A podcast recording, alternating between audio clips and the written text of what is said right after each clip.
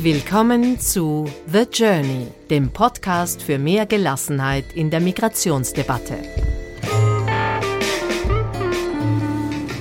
Mehr über uns unter thejourneystories.com. Herzlich willkommen zur letzten Episode des Jahres 2019.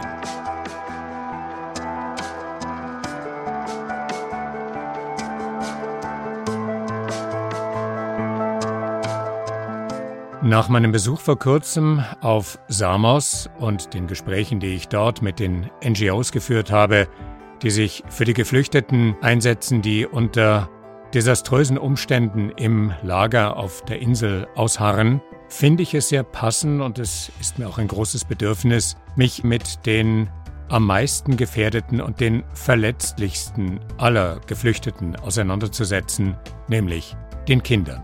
Und ja, so kurz vor Weihnachten hat es auch nochmal eine ganz besondere Bedeutung. Und im Zentrum des Gesprächs, das ich für diese Episode geführt habe, steht Artikel 22 der Kinderrechtskonvention der Vereinten Nationen. In diesem Fall bezogen auf Österreich. Und der geht so. Wenn ein Kind entweder allein oder gemeinsam mit seinen Eltern vor Krieg oder Verfolgung in seiner Heimat geflüchtet ist und in Österreich Zuflucht sucht, ist der Staat verpflichtet, das Kind zu schützen und zu unterstützen. Hat ein Flüchtlingskind auf seiner Flucht seine Eltern verloren, muss der Staat die Bemühungen der Vereinten Nationen und anderer Organisationen bei der Suche nach seinen Eltern oder anderen Familienangehörigen bestmöglich unterstützen.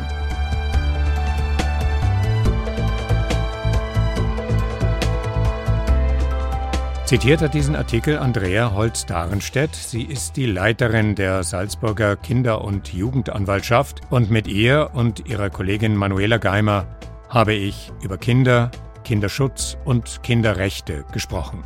Und da habe ich mich an das Interview für Episode 40, das war das Flying Seagull Project, erinnert. Eine Organisation, die sich für Kinder einsetzt, die in dem Lager auf Samos so gut wie nichts haben, was ihnen entgegenkommt, was sie schützt, was sie unterstützt und schon gar keine Kindheit. Und ganz am Ende des Gesprächs mit Ash Perrin lief uns ein kleiner Junge mitten durchs Interview und machte sehr nachhaltig auf sich aufmerksam, vielleicht elf Jahre alt, und das war Ali. It's Eddie. Ali, You're Ali. Ali. Thank you very much. Bye bye. Goodbye. Bye bye. Und weg war er. Ich habe keine Ahnung, wer Ali ist, woher er kommt, ob er seine Eltern dabei hatte oder nicht. Keine Ahnung. Aber als ich passenderweise am Tag der Menschenrechte in Salzburg mit Andrea Holz-Darenstedt und Manuela Geimer gesprochen habe, da fiel mir Ali wieder ein.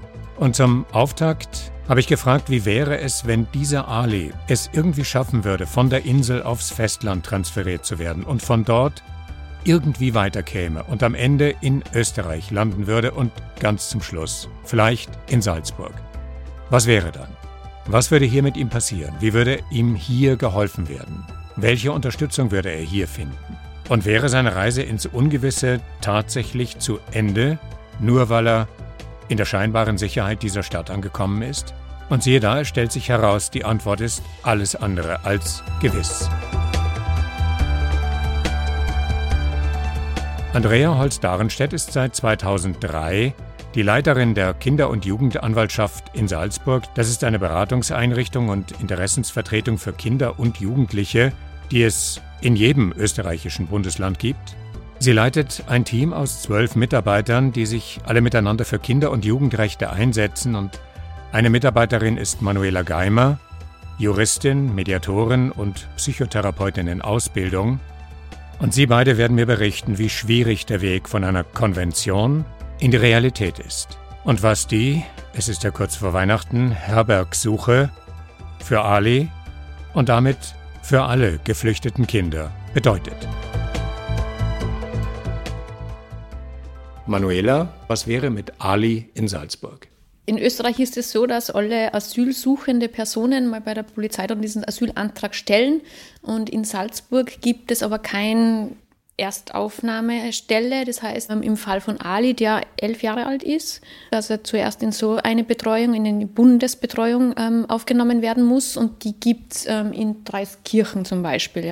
Es ist aber so, dass er dort dann betreut wird, weil Österreich zuerst einmal prüft, aus welchen Gründen Österreich vielleicht nicht zuständig sein könnte. Wenn Österreich zuständig ist, dann wird er in eine Landesbetreuung übernommen. Grundsätzlich ist es auch in Salzburg so, dass Salzburg Einrichtungen hat für Jugendliche ab 14 Jahre. Das heißt, eigentlich wäre der Elfjährige jetzt zu jung. Aber wenn er in Salzburg aufgenommen wird, dann wäre der Elfjährige in einer Kinder- und Jugendhilfeeinrichtung.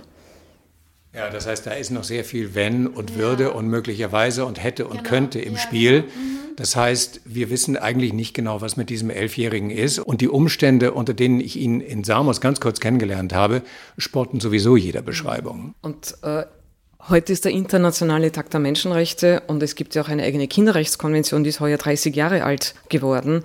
Und da kriege ich wirklich einen ziemlichen Ärger, Zorn auf alle EU-Staaten, die nämlich alle, ganz Europa, die Kinderrechtskonvention unterzeichnet hat. Und da sagt äh, ganz klar die Konvention, dass geflüchtete Kinder und Jugendliche besonderen Schutz, besondere Hilfe brauchen und auch bekommen müssen. Ja, und die EU kann sich überhaupt nicht einigen, irgendwie, also auf Flüchtlinge, geflüchtete Menschen aufzunehmen und die ganze Situation dort, also das hat überhaupt eben das Gegenteil von Kinderrechten zu tun. Das sind die massivsten Kinderrechtsverletzungen, die man sich vorstellen kann. Und da ist auch Österreich nicht ausgenommen in der Behandlung von geflüchteten Kindern und Jugendlichen. Nämlich Österreich müsste noch mehr, viel mehr tun, wenn sie es hierher schaffen, eben konjunktiv die Balkanroute geschlossen. Es geht ja gar kein Weg hierher. Und dann sind auch die Aufnahmebedingungen so, dass wir da auch jede Menge an Kinderrechtsverletzungen feststellen, die reichen von Ungleichbehandlung. Sie sind nicht in, also wenn sie unter 14 sind, ja, dann sind sie in Einrichtungen der Kinder- und Jugendhilfe. Wenn sie über 14 sind, sind sie in Einrichtungen der Grundversorgung. Das heißt, sie haben noch viel schlechtere Standards, viel weniger Betreuung, viel weniger Tagesstruktur. Sie sind ausgenommen von der Ausbildungspflicht. Das heißt, wenn sie den Pflichtschulabschluss haben, dann sind sie unbetreut. Die wenigsten bekommen dann Asyl und werden anerkannt, sondern subsidiären Schutz oder gleich abgelehnt. Asylaberkennungsverfahren stehen an der Tagesordnung. Rückschiebungen in diese Kriegsgebiete stehen an der Tagesordnung. Also wir können uns da nicht ausnehmen. Und dieses Recht auf Schutz, dieses Recht auf besonderen Schutz und besondere äh, Verantwortung des Staates, nämlich auch Kinder, die alleine geflüchtet sind, wie jetzt der Ali, das wäre jetzt ein Fall von erhöhter Schutz. Also das ist wirklich auch ein sehr halbherziger Zugang. Natürlich muss man sagen, es geht ihnen besser als in den Flüchtlingslagern. Das ist keine Frage. Aber das ist noch nicht, dass wir hier Hurra schreien können und wenn sie da es hergeschafft haben, dann wäre alles gut. So ist das auf gar keinen Fall. Also eigentlich käme Ali, sollte er es tatsächlich hierher schaffen, vom Ring in die Traufe. Also wenn ich dort äh, diese Bilder sehe, löchrige Zelte, keinerlei Betreuung, keinerlei Bildung, keinerlei Bezugspersonen, also dann ist es schon ein Quantensprung, ja. Aber so diese, wir haben ja, da kann dann die Manuela mehr darüber erzählen, wir haben ein Projekt Open Heart für alleingeflüchtete Jugendliche, äh, wo wir 150 Jugendliche begleiten und betreuen über sogenannte ehrenamtliche Patinnen. Und aus diesen vielen Fällen, in Anführungszeichen, wissen wir, mit welchen Hürden und Hindernissen sie tagtäglich zu kämpfen haben und welche, vor allem welche existenzielle Angst da herrscht. Äh, ich muss wieder zurück, ich werde abgeschoben. Ja? Also das ist sozusagen bestimmt eigentlich äh, den Alltag und keine Zukunft, keine Perspektive, kein sicheres Land nach dem Trauma des Krieges, der Vertreibung, nach dem Trauma der Flucht gibt es dann noch das Trauma des hier nicht ankommen Könnens. Was sind also die Erfahrungen, die diese 150 Ersatzeltern machen und die Erfahrungen, die die Kinder machen? Ja, nachdem sie alleine geflüchtet sind, fehlt ja ihr familiäres soziales Netz. Wenn Jugendliche untergebracht sind in Einrichtungen der Grundversorgung oder der Kinder- und Jugendhilfe, gibt es ähm, Bezugsbetreuer und ein Bezugsbetreuersystem. Das heißt, sie haben schon einmal eine Ansprechperson, aber diese Person ist halt auch für andere Jugendliche zuständig. Das heißt, sie haben so keine Exklusivität von einer Person, die für mich da ist, die mir zuhört, die ähm, einfach schaut, wie es mir geht, die mit mir spricht.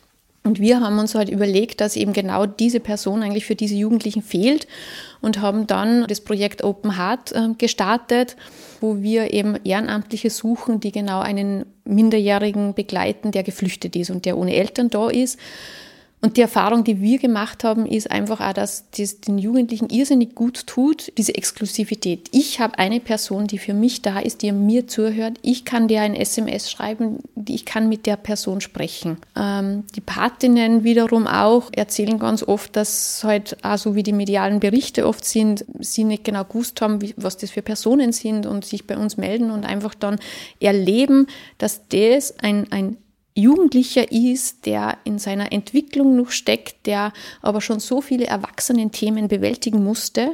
Abgesehen davon, wie die Andrea schon gesagt hat, die ganzen Traumata, die sie erlebt haben, sind die einfach so, ja, so, so, so verloren zwischen diesen Welten dann oft. Und da ist einfach die, diese Stütze und diese Stabilisierung, die durch diese Person für sie da ist, äh, sehr wertvoll einfach auch für ihre Entwicklung.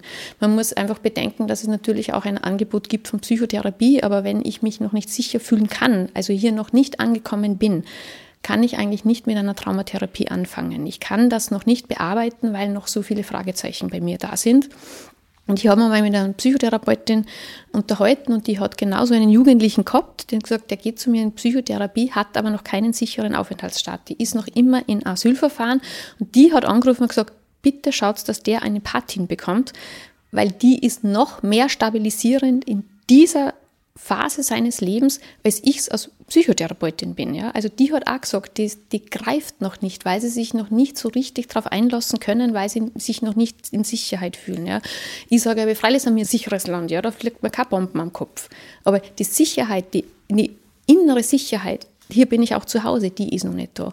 Und das geben so ein Stück weit die Paten. Und das ist wirklich so ein wechselseitiges Profitieren, einfach voneinander lernen. Die Jugendlichen kriegen einen Eindruck, sagen sie auch oft so, ich mag einfach wissen, wie man hier lebt, wie, wie funktioniert hier das Leben, wie ist hier eine Familie. Ja? Sagen sie ganz oft, wann ich da auch mal eingeladen werde. Und wenn sie dann erzählen und kommen, ich bin eingeladen worden, ich habe bei irgendeinem Familienfest dabei sein dürfen, das ist was, also da leuchten die Augen. Ja? Und das ist einfach dieses Stützende und dieses Stabilisierende aber auch für die Patinnen gewinnen die einfach einen, einen Eindruck davon, welche Personen hierher kommen. Ich meine, die sich wirklich hier ein Leben aufbauen wollen, die was erreichen wollen, die kommen und sagen, ja, da habe ich die Möglichkeit, auch einen Schulabschluss zu machen. Die Möglichkeit haben diese Jugendliche gar nicht mehr gehabt. Ja. Und das ist schon was, was sie auch möchten. Das ist was, was sie möchten hier ein Zuhause finden, sie möchten hier ankommen, aber sie möchten hier auch was erreichen. Und da unterstützen natürlich die Patinnen auch, indem sie halt dann wirklich so das gemeinsame Sprechen, dass sie das Deutsch üben können, dass sie äh, den, beim Schulabschluss ähm, gemeinsam lernen können, da die Unterstützung kriegen. Und das ist so ein wechselseitiges Profitieren voneinander. Das wäre quasi der Idealfall, ja, dass es so läuft. Äh, eben und die Jugendlichen, die etwas möchten, die etwas erreichen wollen, die sich integrieren, um dieses Wort auch zu gebrauchen, die eine Lehre machen, die eine sich anstrengen, den bestmöglichen Schulabschluss zu machen, die Deutsch so fantastisch schon sprechen, dass man sich mit ihnen auch einen Witz schon erzählen kann. Also sozusagen die so ankommen und dann so dieses Damoklesschwert, ich bin aber nicht sicher. Und das wird ihnen eigentlich ständig überall vermittelt. All die gesamte Asylgesetzgebung und Fremdengesetzgebung der letzten Jahre, muss man schon sagen, die hat sich sukzessive, schrittweise immer mehr zugespitzt und als Sackgassensystem, würde ich sagen, entpuppt, irgendwie nach dem Motto, du hast keine Chance, aber nütze sie.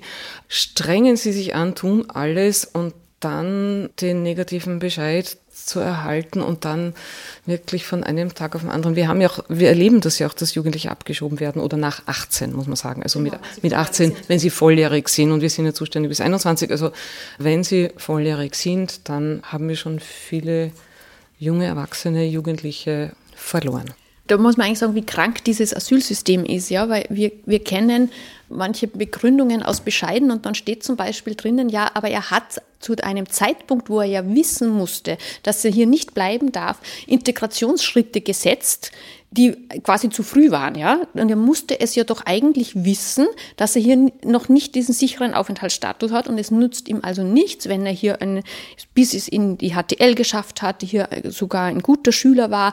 Das war alles zu früh, weil er musste es ja eigentlich wissen. Also das ist eine, eine Begründung in einem Bescheid drinnen, da wo ich mir denke, ist ein krankes System. Und dieses nicht sicher fühlen können. Wir haben auch Fälle, da sind Jugendliche, die sind mit ihren Eltern im Jugoslawienkrieg gekommen, ja, oder die sind hier geboren, die haben keine andere Heimat als Österreich und die haben jetzt Asylaberkennungsverfahren. Ein 14-Jährige, ein 17-Jährige, wo es um, ich sage jetzt einmal, pubertäre Blödsinnigkeiten geht, ja, äh, wie unsere Jugendlichen auch sie machen. Also das reicht aus, um so einen, um ein Asylaberkennungsverfahren einzuleiten. Ob es dann durchgeht, das ist jetzt das andere. Aber allein die Angst, ja, wirklich die Devise ist, ähm, fühl dich nicht sicher. Es kann jeden und jede diese 20 Jahren hier sind noch treffen. Alle Kinder sind gleich und frei an Würde und Rechten geboren.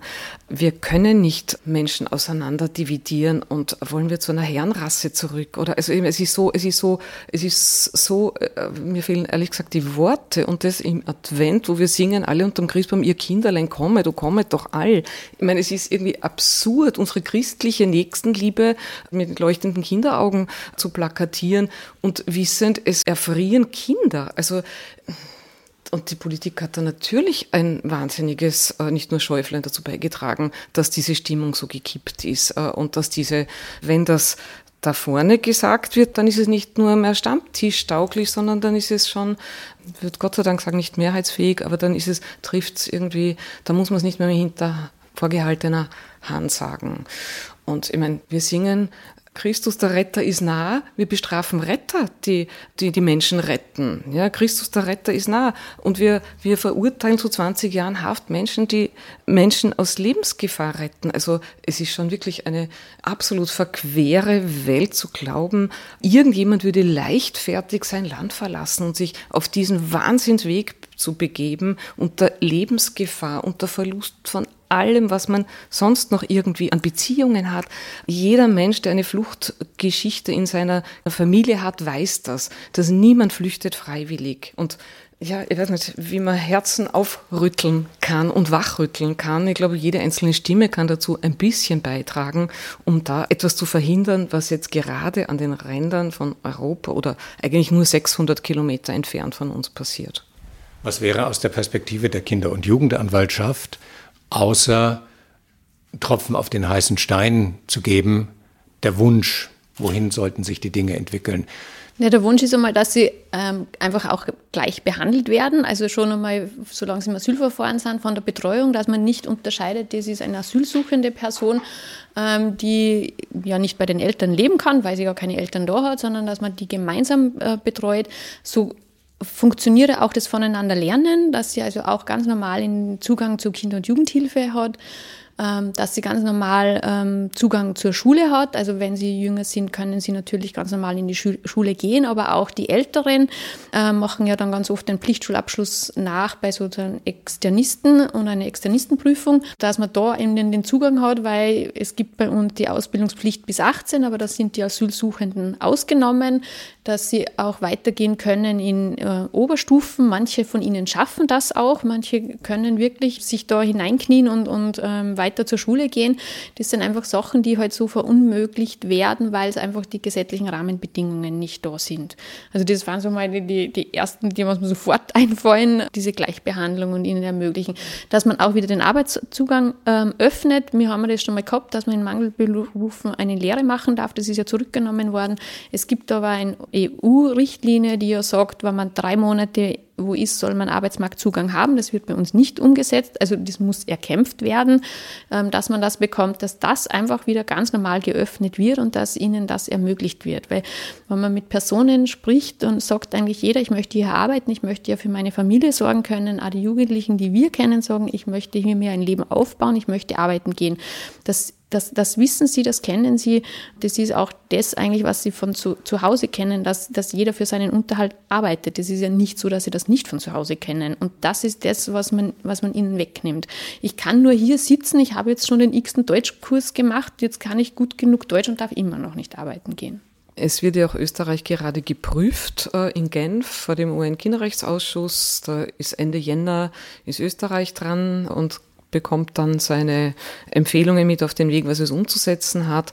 Und also eine ganz wichtige Sache fürs Regierungsprogramm wäre für mich auch das alle Kinderrechte für alle Kinder gelten. Eh das in Ergänzung, was die Manuela gesagt hat. Es sind ja auch einige Artikel der Kinderrechtskonvention haben Bundesverfassungsrang, aber da gibt's wieder eine Einschränkung.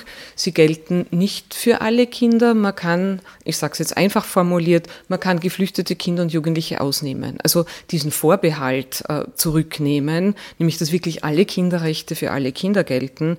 Das wäre sozusagen ganz ein, ein, wichtiger Punkt, aber auch, dass das Kindeswohl im gesamten Asylverfahren geprüft wird. Nämlich jetzt äh, spielt es keine Rolle, ob man jetzt als Kind, als Jugendlicher, als Erwachsener ist, aber für ein Kind, das hier seine Wurzeln hat, hier seine Beziehungen hat, da müssen ganz andere Maßstäbe noch einmal gelten, ja, und das Kindeswohl muss wirklich explizit geprüft werden in jedem Schritt des Asylverfahrens. Und ein Kind, das hier vier Jahre Schulausbildung hat, als Beispiel, das hier sein ganzes Umfeld aufgebaut hat, das nie in diesem Herkunftsland gelebt hat, das dort keine Perspektive hat, da wird das Kindeswohl nicht geprüft, aber das müsste der Fall sein. Das wäre ein wichtiger Punkt. Und ja, und was wir uns auch für Salzburg jetzt konkret wünschen, bis diese Gesetze geändert werden, dass es eine Härtefallkommission gibt, gemeinsam mit der Plattform für Menschenrechte, dass man explizit noch einmal sich jeden einzelnen Fall anschaut von Menschen, die was weiß ich, aus dem Fach der Kinder- und Jugendpsychiatrie, aus dem Recht sind Verfahrensfehler gemacht worden etc., um da noch äh, eine Chance für manche zu ermöglichen, was jetzt manchmal so in diesen Abschiebefällen passiert durch lautstarke Bürgerproteste, die meistens leider nichts helfen, dass man da noch einen Weg findet, um diese Kinderrechte noch einmal speziell zu prüfen. Wie schaut es aus in, euren, in eurer täglichen Auseinandersetzung mit der Stimmungslage der, Zitat, Menschen da draußen? Nehmt ihr den Wunsch wahr, die Dinge anders als bislang zu sehen und vielleicht auch Probleme zu bewältigen. Also tatsächlich ist es so, dass wir auch ganz viel eben diese andere Stimmung miterlebt haben und, und kennengelernt haben. Ähm, Gerade wie wir mit dem Projekt angefangen haben, da waren wir eigentlich war nicht so sicher und dann haben wir so einen Informationsabend gemacht und da sind 80 Personen, ja, 80 gekommen. Personen gekommen. Das ist natürlich ein irrsinniger Andrang quasi wirklich war, die gesagt haben, wir wollen helfen, wir wollen was tun, wir sitzen nicht einfach hier und schauen zu und denken uns, irgendwer macht es. Ähm, aber auch jetzt ist es immer noch so und immer wenn es so Regierungsumbildungen gegeben hat, dann haben wirklich Personen dann angerufen und gesagt, wir müssen einen Gegenpunkt dazu setzen, wir möchten etwas tun und wir möchten auch damit zeigen, dass nicht alle so denken, wie es jetzt in den Medien so breit getreten wird, sondern dass wirklich Personen sagen, ich möchte etwas tun, ich möchte sichtbar werden und ich möchte das auch zeigen, dass Österreich anders ist. Und das haben wir ganz stark auch mitbekommen. Und das war wirklich ganz oft, waren die ganz verstärkt eben auf diese Abwehrpolitik gegangen sind, dass sich dann Personen genau aus diesem Grund gemeldet haben und gesagt, ich möchte das anders zeigen, ich möchte es anders machen. Und die Kinder und Jugendlichen gehen natürlich jetzt nicht in erster Linie in Bezug auf asylrechtliche Fragen, aber in Bezug auf die Klimakrise selber auf die Straße und artikulieren ihre Wünsche, ihre Hoffnungen, natürlich auch ihre Verzweiflung. Was kriegt ihr mit? Gibt es so etwas wie eine Bewegung, die sich in den Kindern und in den Jugendlichen vollzieht und dass die sozusagen beginnen, ihre eigene Stimme zu finden, wahrzunehmen, zum Ausdruck zu bringen und politisch entscheidend zu werden? Also auch, ja. Äh, also ich glaube, es gibt beides. Man darf nie verallgemeinern, genau. das ist klar. Genau, aber die Jugendlichen sind schon auch durch unter anderem durch die Kinderrechtskonvention in den letzten 30 Jahren selbstbewusster geworden und sind anders politisch, nicht mehr in diesen parteipolitischen Bezügen zu finden, aber Stimme zu erheben und einzutreten und jetzt auch auf die Straße zu gehen. Ich finde das schon auch ermutigend, dass man da Jugendliche sich erreicht. Bei uns melden sich auch Jugendliche, haben sich auch viele gemeldet, die gesagt haben, sie wollen so ein Buddy-Projekt machen. Sie wollen eigentlich den geflüchteten Jugendlichen etwas von, das, von Salzburg zeigen, aber auch zeigen, dass es anders geht. Also Solidarität, Solidarität leben. Solidarität zu zeigen und zu leben, aber es gibt, das ist ein Teil, der sicher auch bemerkbar ist und spürbar ist bei uns, ja. Diese Bewegung mag ja auch im Steigen begriffen sein und angesichts der Untätigkeit der Politik in Bezug auf asylrechtliche Fragen, in Bezug auf den Umgang mit der Klimakrise, werden diese Stimmen wahrscheinlich auch lauter werden, könnte ich mir vorstellen. Noch. Das ist unsere Hoffnung, dass die Stimmen der Jugendlichen lauter werden und unsere Rolle ist es als Sprachrohr äh, für Kinder und Jugendliche da zu sein und auch diese Stimme zu verstärken und zu unterstützen zumindest. Ja. Es ist jetzt nicht äh, alles hoffnungsvoll. Das wäre jetzt irgendwie übertrieben zu sagen, ich bin so ganz guter Dinge, dass sich jetzt alles gut entwickeln wird. Aber es gibt zumindest das Licht am Ende des Tunnels oder diesen Funken oder so, wo ich denke, aus dem beziehen wir ja auch Kraft, dass es schon Solidarität gibt. Und ich meine, wenn du vorher von den NGOs erzählt hast in Samos, ich meine, das zivile Engagement ist schon ein ganz ein großes und das ehrenamtliche Engagement so quer durch alle Schichten und durch alle Bevölkerungsschichten. Ja, also so dieser Widerstand und Solidarität, das ist ja auch eine sehr positive Kraft, die schon was bewirken kann und wir brauchen dazu viel Medien, die das auch verbreitern, würde ich sagen, weil da habe ich auch so ein bisschen beobachtet, dass es in den Medien jetzt auch da der Klimaschutz hat jetzt die Asylpolitik den Platz überlagert, den ersten Platz abgelaufen. Und das ist gut so, weil dadurch ist es nicht mehr in dem Fokus Problem, Problem, Problem, Problem, wie es in eine Zeit lang ja auch so der Mainstream der Medien war, sondern wo vielleicht solche Initiativen wieder mehr wachsen können. Es gibt da so eine schöne Geschichte, die ich eigentlich immer dann auch Patinnen zum Beispiel gerne erzähle. Und das Bild finde ich sehr schön. Da ist ein, ein Strand und da sind ganz viele Seesterne an Land gespült worden. Und es ist ein kleiner Junge, der hebt einen Seestern auf und schmeißt ihn zurück ins Meer. Dann geht er zum nächsten, hebt ihn wieder auf und schmeißt ihn ins Meer zurück. Dann kommt ein alter Mann und sagt, ja, was machst du eigentlich hier? Das sind lauter Seesterne. Du änderst gar nichts. Und der kleine Junge schaut den Mann an und geht zum nächsten Stern, nimmt ihn wieder, schmeißt ihn ins Meer und sagt, für diesen ändert sich alles. Und das ist, wir bleiben natürlich dran, wir sind eine Interessensvertretung für Kinder und Jugendliche, aber jeden Einzelnen, dem wir irgendwas ermöglichen können, dem wir irgendwie helfen können, dem wir irgendwas verbessern können, das ist der Seestern und für den hat sich alles geändert. Und weil jetzt bald Weihnachten ist, es gibt ja auch sowas wie Weihnachtswunder. Und ich denke, wenn man die Weihnachtsgeschichte, ob man jetzt hm, christlich oder nicht ist, äh, hört, da haben Menschen nicht gewusst, wo sie ihr Kind auf die Welt bringen sollen. Und es kam dann ein Stall. Also natürlich müssen wir immer wieder Lösungen suchen, optimistisch bleiben und auch für die Menschen, die es so ganz bitter nötig haben, um ihnen auch ein Stück Hoffnung zu sein, um ihnen ein Stück sei es Beziehung oder ein Stück Ausweg zu bieten. Aber in der Tat, man kann nicht am Internationalen Tag der Menschenrechte reden, ohne auf diese massiven Kinderrechtsverletzungen massivst hinzuweisen. Wir bleiben dran und für jeden einzelnen Seestern lohnt sich etwas zu tun.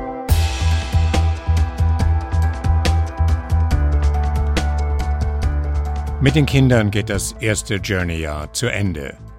Herzlichen Dank dafür bei der Gelegenheit, dass ihr unsere aktiven Zuhörerinnen und Zuhörer wart und bleibt. Und wir werden in 2020 einen starken Fokus auf die jungen Menschen haben, die sich sehr bewusst für die Gesellschaft von morgen engagieren. Für Demokratie, gegen Hass, für Vielfalt und Offenheit. Da kommt die Energie der Veränderung her. Und ja, auch der Zorn, auch der Frust, auch die Verzweiflung darüber, dass sich viel zu wenig bewegt, wie zum Beispiel in der Bewältigung der Klimakrise, aber das letzte Wort ist mit Sicherheit noch nicht gesprochen. Und ich freue mich darauf, gemeinsam mit meinem Team ins Jahr 2020 zu gehen und auf viele spannende gemeinsame Folgen. Die Musik heute war der 128 Tiger Swing Groove bei Javelinas, Breath Deep, Breath Clear von Siobhan D und Like Music bei Analog by Nature. Frohe Fest- und Feiertage. Bis dann. The Journey der Podcast für mehr Gelassenheit in der Migrationsdebatte.